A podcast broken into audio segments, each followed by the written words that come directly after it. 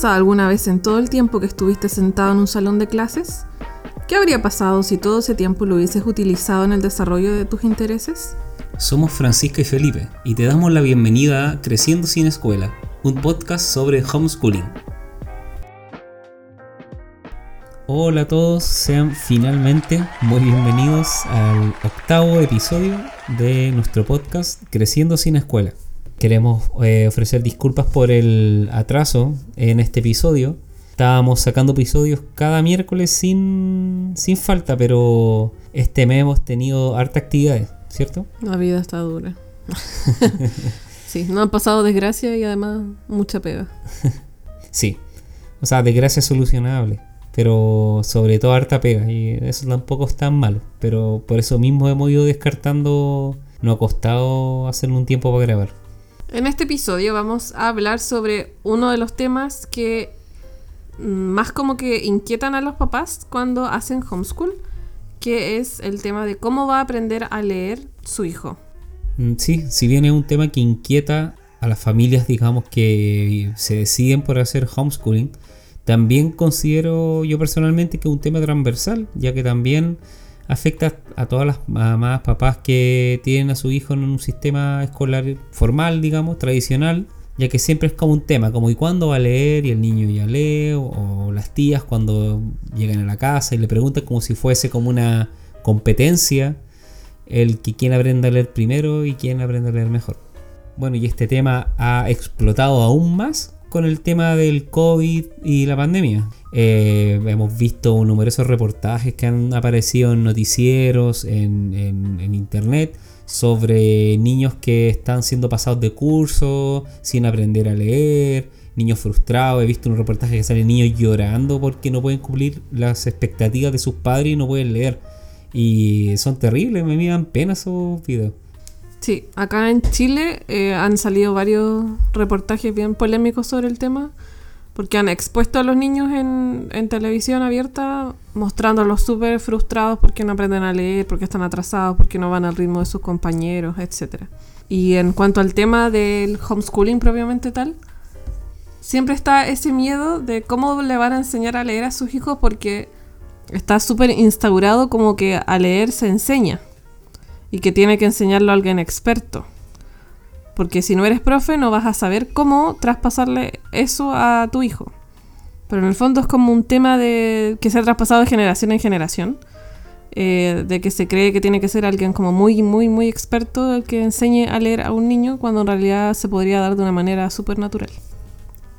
De hecho, si alguno vio alguno de los tres documentales que recomendamos en el último episodio, en el número 7, los tres documentales concuerdan en eso. Los tres hablan el tema de la importancia de la. mencionan en algún momento lo importante que el desarrollo natural, digamos, del lenguaje, del gusto por la lectura, por la escritura, que son habilidades como de la vida. Bueno, de hecho, antes de querer comenzar a entregar algunos tips o consejos que nos han eh, resultado, que nos han funcionado con el FEDE, bueno, en realidad está mal también dicho la palabra tips porque aquí no hay como una receta única, pero les vamos a contar experiencias que no, que no han resultado bien o comportamientos que hemos visto en el FEDE positiva, una actitud positiva frente a la lectura. Bueno, si uno se pone a googlear, a buscar información en internet, aparecen numerosos estudios que dicen que no se les debería enseñar a leer a los niños antes de los 6 años. Sin embargo, hay que hacer una aclaración en este punto, ya que se refiere, claro, que no es recomendable enseñarle a los niños a leer o antes de los 6 años, pero de una manera, ¿cómo podemos decir eso? Como, autoritaria. Autoritaria, o sea, forzada, claro, porque si tú se lo enseñas de manera, de una mala manera, como siéntate, ya, M con la A más, ya, repítelo 100 veces, por decir un ejemplo, eh, solamente vas a generar frustración, bloqueo, eh, una autoestima baja en el niño eh, que se siente inferior y finalmente va a perder el interés y se va a desmotivar para querer aprender de una manera correcta, mucho más natural. Entonces, claro, recomiendo no enseñar a los seis, pero de esa forma. Ahora, si tu niño, si tu hijo eh, ha manifestado un interés, digamos, más que viene de él mismo, más natural, hay que aprovechar eso. O sea, en nuestro caso ha sido un poco así el camino, ¿cierto? Sí. De hecho, el Fede a mí me pedía como que le enseñara a leer como desde los cuatro Sí, como Mm. desde abril del año pasado yo creo que me estaba pidiendo como mamá quiero aprender a leer, enséñame a leer. Yo la verdad no lo hice. porque por esto mismo, por lo que estaba hablando Felipe, porque siento que al enseñar y al hacérselo como un poco como obligatorio eh, no iba a ser, no iba a funcionar como como funcionó de la manera que lo hicimos, que fue como natural, que el- nadie le enseñó a leer. Claro, y además tampoco, como hemos ya también reforzado en capítulos anteriores, y por lo menos la edad que tiene el FE, no hemos instaurado un momento de clase formal, sino que esto sucede en todo el día de manera espontánea, o en la cocina viendo un libro de recetas, por decir algo, o él se acerca y saca un libro, por ejemplo. A lo que voy es que no existe una receta única. Tu hijo, eh, si manifiesta un interés natural, aprovechalo, proporcionale un ambiente de aprendizaje óptimo para que él siga cultivando ese interés. Pero si sientes tú que todavía no es el tiempo, no tiene interés, está bien también. Por ejemplo, le hemos comentado harto el interés del Fede por los libros, pero no así con, por ejemplo, otra, otras áreas como Dibujar. dibujar, por ejemplo, pintar. Y nosotros le compramos un atril de acuarela muy bonito y lo ha ocupado súper poco. Tiene una mesa sensorial con un rollo para dibujar y tampoco lo ocupa. Tampoco, tampoco lo ocupa. Tenemos quizás los elementos más atractivos y él todavía no le gusta. De hecho, recién hace un par de meses ya está dibujando mucho más. Pero a veces no- le da como por Sí. dibujar dos días enteros, Sí. pero es porque a él le nació hacerlo. Sí, Pero no es como algo que le apasiona. le gusta mucho más la escritura. Sí, le gusta De más hecho, está escribiendo, un libro. está escribiendo un libro. Así que en una de esas me gustaría grabarlo para quizás se los quiere contar. Para poder aterrizar un poco más todo esto, les vamos a contar eh, algunos. Les vamos a entregar un par de consejos o tips, no sé cómo les quieran llamar, para que puedan aplicar esto en casa. Sí, experiencias que nos han dado, hemos evidenciado que han habido buenos resultados, por lo menos Sí. sí, un buen recibimiento por parte del FEDE. O que lo sabemos porque, bueno, yo estudié educación básica, Felipe igual es profe, entonces algo de conocimiento igual tenemos al respecto. Número uno, entonces, sería leer un poquito todos los días con ellos. Eh, y esto se puede hacer desde siempre, desde que, de hecho, desde que están en la guatita. Hay libros que son para bebés de recién nacido en adelante, que traen solo imágenes, al principio son en blanco y negro, después van agregando rojo y después ya traen como más variedad de colores, empiezan a traer figuras, letras y también les pueden contar cuentos. Los niños se estimulan un montón cuando uno les lee un cuento. Es una oportunidad súper rica también para conectar con ellos como papá, para tener un momento un poquito más íntimo, más de calma. Sí, eh, ¿te acordáis cuando, cuáles fueron los primeros libros que, bueno, el Fede siempre lo hemos leído, pero yo creo cuando empezó a tomar atención qué es lo que le teníamos enfrente y la historia que le estábamos contando? El de Oliver Jeffers. Sí. Sí. Aquí Sí, estamos. aquí estamos, ¿no? ¿O no? Bueno, Sí, aquí estamos. sí, Notas aquí- para vivir en el planeta. Ese, es el primer libro, yo creo, el de Oliver Jeffers. Se lo vamos a dejar en la descripción también si les interesaría revisarlo. Yo creo que ese fue el primer libro Sí. que él tomó atención y no es un cuento, es como un... O sea, sí, es un libro álbum, así se llaman esos Sí, libros que vienen como pero no cuenta una historia con personajes. Cuenta como el planeta, habla de la estructura como de la Tierra. Es como para enseñarles su lugar en la Tierra. Sí, tú estás parado aquí y todo esto te rodea, personas, cosas físicas, elementos naturales. Y estás rodeado de personas, quienes va a poder pedir ayuda, etcétera. Es como bien un, bonito libro y lo hemos leído hasta hoy, hoy- hasta hoy en día. Yo creo que lo leemos. Siempre Sí, lo pide siempre lo una vez cada la semana o cada dos semanas. Siempre volvemos a ese.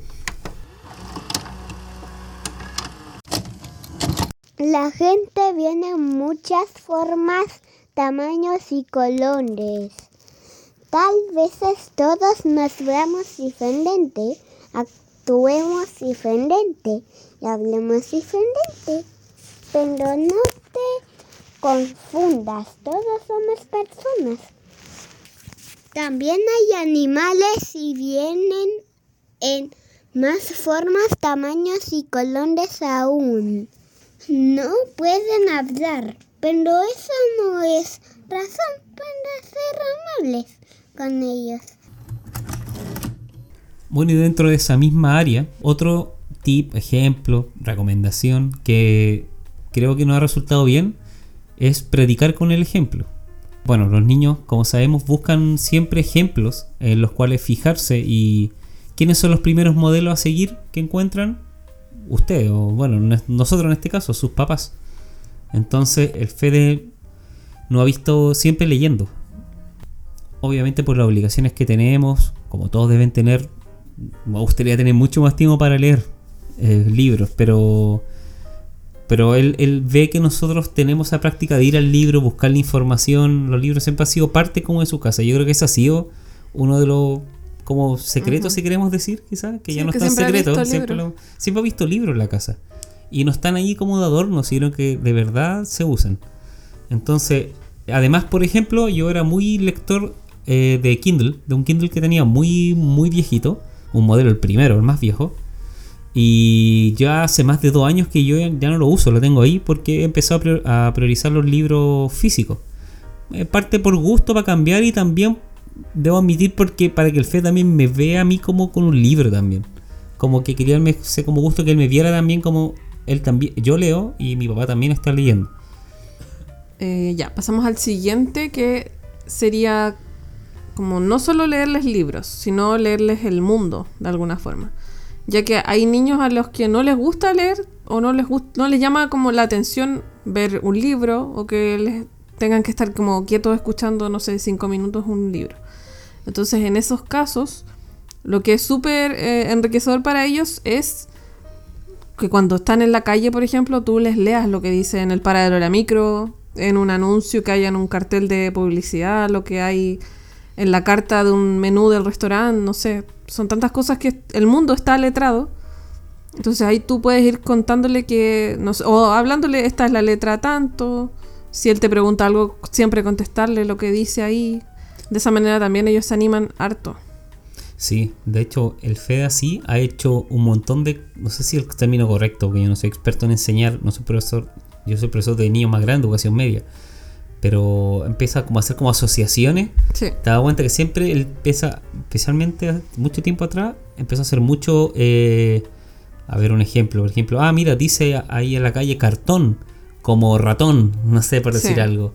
O dice, mira, y dice empleo, como, no sé, pueblo, no sé por decir algo. Entonces, como que empezaba solo a buscar palabras que veía afuera con palabras que veía en los libros.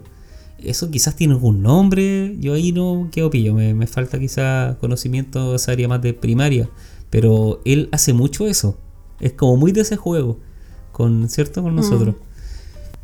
Mm, bueno, y también otro experiencia, consejo que nos ha mm, resultado es tener un espacio.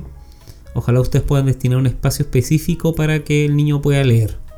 O sea, nosotros le hemos eh, comprarte en cierto tiempo una estantería. Un librero. Un librero para niños, con libros a su altura, que está como en el suelo y no está colgado, digamos, muy. está pegado a la pared solamente, pero no en altura. Y ahí nosotros nos ha ido funcionando ir como rotando los libros. Le colocamos algunos libros y cada cierto tiempo se lo hemos ido rotando y así él va escogiendo entre 9 o 10 libros que son de distintos temas. Por ejemplo, ahora que estamos ya en época de Navidad, tiene más libros de eso, como de nieve, de copitos de nieve, de cosas de Navidad. Hasta la Francisca se atrevió ahora este año, como estaba demostrando más interés por cosas en inglés, que él ve en juegos en YouTube, compramos algunos libros en inglés de segunda mano en una tienda de Instagram, ¿cierto? Sí. Claro, él tiene ese espacio y un espacio acá también en el comedor donde tiene los libros que son más de eh, informativos. El FED, eso sí, no tiene un espacio físico como un rincón, por ejemplo, lector, como hay en otras casas, donde, no sé, les crean un espacio en una esquina, donde tienen un silloncito o un puff donde se pueden sentar a, leer. Eh, la verdad es que acá por espacio nos, no nos, no sé, no, no se nos hace posible, pero él igual toma un libro y se va a leer a la cama o se viene a leer a un sillón, en el suelo, donde sea. Él sabe que puede llegar y sacar un libro en cualquier momento y me lo puede dejar después ahí esperando a que yo después lo tome y lo deje en su lugar o él mismo va y lo deja en su lugar si es que está a su alcance. Pasando a otro punto ahora, también eh, como consejo sería como elegir bien los libros para sus hijos en el sentido de que se adapten a sus necesidades tanto de edad como también de intereses. Eh, porque yo no le puedo, por ejemplo, comprar un libro de Oliver Jeffers a un niño de dos años y leérselo completo porque obviamente no va a prestar la atención que requiere ese libro y tampoco lo va a lograr en- entender a cabalidad ni se lo puedo explicar como debería ser. Claro. O sea, los libros están pensados para ciertas edades. Cuando son más chiquititos, por ejemplo, uno les puede comprar libros que traen sonido y que son oraciones muy cortitas, por ejemplo, no sé, el auto hace pip pip y suena el ruido de un auto. Al- El Fede, de hecho, tenía ese tipo de- libros cuando era más pequeñito y le gustaban mucho. Ujú, Sí, me acuerdo. O que traen solamente la imagen con la palabra que corresponde a ese objeto. No se trae un tractor y abajo dice tractor. Así el Fede también se interesó mucho eh, para aprender a leer. Porque empezó a aprenderse de memoria esas palabras que aparecían junto con la imagen. Sí, de hecho, ¿te acuerdas con el libro del otro de Oliver Jeffers? Esos que vienen tres juntos, Sí. el del marcianito y el niño, que primero se lo aprendió. O sea, bueno, primero, casa que iba, él hacía como que lo leía, Claro. pero era porque se lo había, había llegado a un nivel de tanta, tanto interés tenía por el libro y era tan chiquitito que se- yo siento que se lo había aprendido de memoria al comienzo. Prácticamente todo. Prácticamente de memoria, pero solo por la palabra como que la había grabado, Sí. pero él no, no la estaba leyendo. Pero Era después pasó algo- O sea, es que el Fede es súper visual. muy visual, entonces de verdad memorizó yo creo como 12, 15 hojas que tiene ese libro. Sí. Igual es largo yo encuentro para niño tan chico. Mm. Y después nos dimos cuenta que con otro libro estaba haciendo lo mismo, pero ya no estaba ya como memorizando, No. estaba como leyendo. Y empezamos, Sí. oye, está leyendo. O sea, nos como- dimos cuenta este año, Mm. de hecho, como para su cumpleaños, que le regalamos libros y le llegaron, él abrió el paquete y se puso a leer un libro desconocido que nunca había visto en la vida. Y ahí recién nos dimos cuenta como que de verdad ya sabía leer. Sí, que no era solamente un- una palabra que él separada de una oración, él podía identificar una palabra en particular, sino que era ya una oración completa Sí. y un párrafo completo. Entonces, eso que nos sorprendió harto. Había una vez un niño Que un día, mientras metía sus cosas al armario, encontró un no recordaba haberlo dejado ahí, pero Se le ocurrió que igual sabría volar. en él inmediatamente.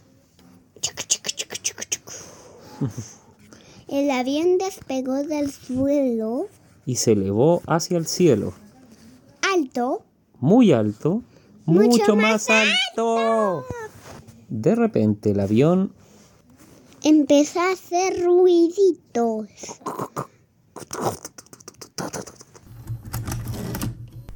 Bueno, y otro consejo es, es utilizar los libros y la información que tienen dentro como un tema recurrente. ¿A qué, qué- qué quiero decir con esto?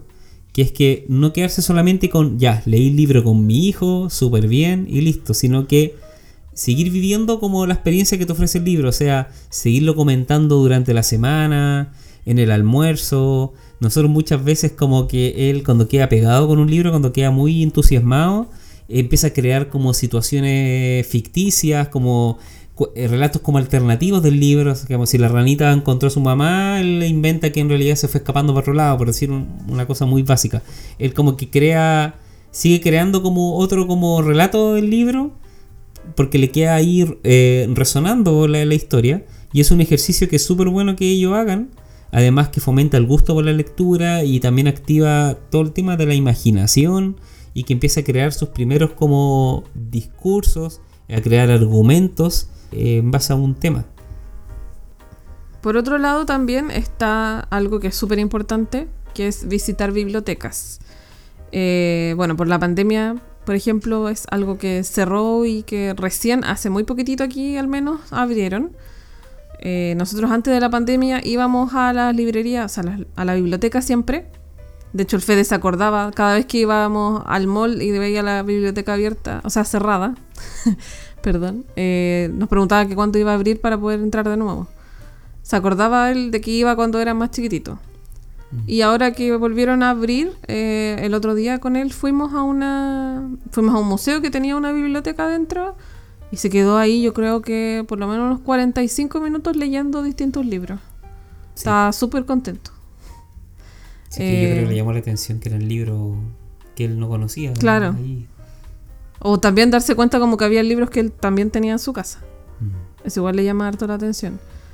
Eh, bueno, y el, el tema de ir a bibliotecas va más allá como de un tema que sea como, ¡ay, qué bonito ir a la biblioteca! o qué bonito ir a un cuentacuentos. Es como para que ellos se interesen por los libros y le tomen eh, valor. Y también por un tema económico, de que uno tampoco puede optar a tener todos los libros en su casa y ahí ellos pueden ir y conocer libros nuevos que obviamente les van a llamar la atención y van a querer leerlos y eso los va a motivar a quizás querer ir de nuevo o ver de alguna manera la posibilidad de arrendarlos, ya que en algunas bibliotecas sí se arriendan para llevárselos a sus casas y así poder ir también rotando libros sin la necesidad de comprarlos. Mm. Bueno, otra cosa también súper importante es el seguir la lectura con los dedos. Eh, cuando un papá, una mamá o alguien le esté leyendo un libro al- al niño, tienen que tratar de hacerlo siempre a su lado para que él vaya viendo el libro y vaya viendo en qué parte de la oración tú eh, estás leyendo en ese momento. Y es súper importante seguirlo con el dedo porque así él va conociendo cómo se ve la palabra y cómo suena la palabra. Entonces de esa manera, visualmente y auditivamente, él va eh, incorporando nuevo lenguaje en su cerebro y de esa manera después él va a poder reconocer esa misma palabra en otro texto y se va a recordar cómo sonaba y cómo se veía esa palabra. Sí, con el FED eso ha resultado súper bien. O sea, yo siento que a veces no, ya no lo hago tanto, igual lo sigo haciendo, pero por lo menos cuando empezamos a leerle libros más chicos, eh, lo hacíamos siempre. Sí. De hecho, él ahora cuando lee también hace lo mismo. Siempre Sí. está con el dedito. Siempre pone el dedito solo, Sí. sí. Sí. Oye, y este último consejo lo había anotado aquí, pero Sí. Por último, nos gustaría mencionar algo que, bueno, a mí me lo comentó una, una seguidora en Instagram y también lo quise incluir, que es etiquetar la casa. Por ejemplo, no sé, en la cocina colocar eh, papelitos con el nombre de cada cosa, eh, no sé, mamadera, escribir mamadera, el tarro de leche, colocarle leche. En su pieza, no, no sé, a un libro, colocarle libro, a un autito, colocarle auto, cosas así, de ir etiquetando como lo- las cosas que se encuentran en la casa, porque de esa manera también va a ir sabiendo cómo se escribe esa palabra. Porque probablemente él ya sepa cómo se llama, pero no sabe cómo se ve esa palabra. Así puede ir también eh, adquiriendo nuevo vocabulario. eso nunca lo, nunca lo hicimos. No, nunca lo hicimos. O sea, por medio de libros, sí, de libros que mostraban la foto y Claro. el, el texto, pero es buena idea. Sí. Buena Por idea. eso lo quise comentar. Es algo que una persona me había dicho y lo quise incluir porque lo encontré bastante interesante también. A mí me gustaría mencionar algo que no hicimos con el FEDE, que sí se hace en la educación eh, tradicional y en la mayoría de los casos cuando se enseña a leer, que es enseñarle el sonido de cada letra. Eso nosotros jamás lo hicimos con el FEDE. Yo la verdad es que no sé cómo decirlo para que no se me venga gente encima. Pero lo voy a decir igual, no. Como que encuentro raro enseñar el sonido de la letra por separado de una eh, vocal, por ejemplo. Siempre se les enseña, por ejemplo, la, primero la M, la P, que son de mamá, papá, la letra de su nombre. Pero se les enseña el sonido como que M es M, P es P, F es UF. Mm. Y después, al, al ya empezar a leer, como que los niños sí la vean mucho. Porque no leen, por ejemplo, mamá, leen ma, ma. No leen la palabra eh, completa de una. Entonces, eso es algo que nosotros no hicimos con el FEDE por el hecho de que yo sentía que como que era un poco como, no sé si retrasar el aprendizaje, pero siento que era más fructífero enseñarle que la M con la A era ma, no que era ma Sí. como no como no hacer tanta no sé como no recalcar tanto cada consonante. Y así el Fede aprendió a leer sin sin el Fede no no lee sílaba por sílaba el Fede aprendió a leer de corrido. Y no sé si justo se dio que el Fede aprendió a leer así pero para mí por ejemplo siento que es mucho más natural enseñarles de esa manera como cómo suena una sílaba a cómo suena cada letra Sí, o sea, mire, yo sin ser experto en, digamos, en, en esa área en particular, pero, pero se entiende, porque muchas veces hemos visto niños cuando hemos ido a, a otras casas que no sé, hasta una palabra tan fácil como foca se complica en un mundo en decir como, a ver qué dice ahí, F o A, como que quieren decir cada letra por separado. ¿cierto? Y finalmente... eh, Y como que al final se- siento que se terminan se- trabando y frustrando se- un poco sí, porque no les sale más. como el sonido. como el la- sonido, la- claro, y finalmente lo importante es como comunicar el mensaje, ¿no? Una cosa así. Sí. Sí. Quizás se me van a ir encima Fonoaudióloga, fonoaudióloga, profe de lenguaje. todos funados totalmente. Pero eh, esa es nuestra experiencia y nuestra Sí. opinión. Bueno, y así es como llegamos al final de este octavo episodio. Eh, recuerden que nos pueden ayudar si es que les gustó este contenido que hemos preparado para todos ustedes. eh, siguiéndonos en Instagram, en nuestra cuenta Creciendo Sin Escuela. También nos pueden ayudar a dar mayor visibilidad a este podcast eh, presionando el botón seguir en, la cuenta, en el, perfil de Spotify que tenemos de nuestro podcast. Así nos ayudarán a que el podcast llegue a muchas más personas. Bueno, la próxima semana ya se acerca la Navidad, así que mm, tenemos la intención, ojalá nos alcance el tiempo, porque también un fin de semana acá en el país bien eh, importante por el tema de, de elecciones, van a ver como hartas cosas, además la Francisca mucho trabajo, pero la voy a, a raptar en algún momento para grabar No un capítulo. nada. Sí, sí, depende del estado de ánimo. Para poder grabar un capítulo especial como de Navidad, como de regalos de Navidad para, para personas como inquietas, para, para, para familias que quieran apostar por un cambio en la manera de entender como la educación. Un capítulo más especial. Donde vamos a hacer hartas recomendaciones de distintos regalos. ¿ya? Así que un capítulo que tengo pensado, he escrito algunos apuntes, pero aún no lo hemos grabado. Así que Todo depende de los resultados del domingo. Amiga extranjera, quizás les pida asilo político. ya. Eso era lo que no había que decir. no. Ya, hasta pronto. Adiós. chao. Chao.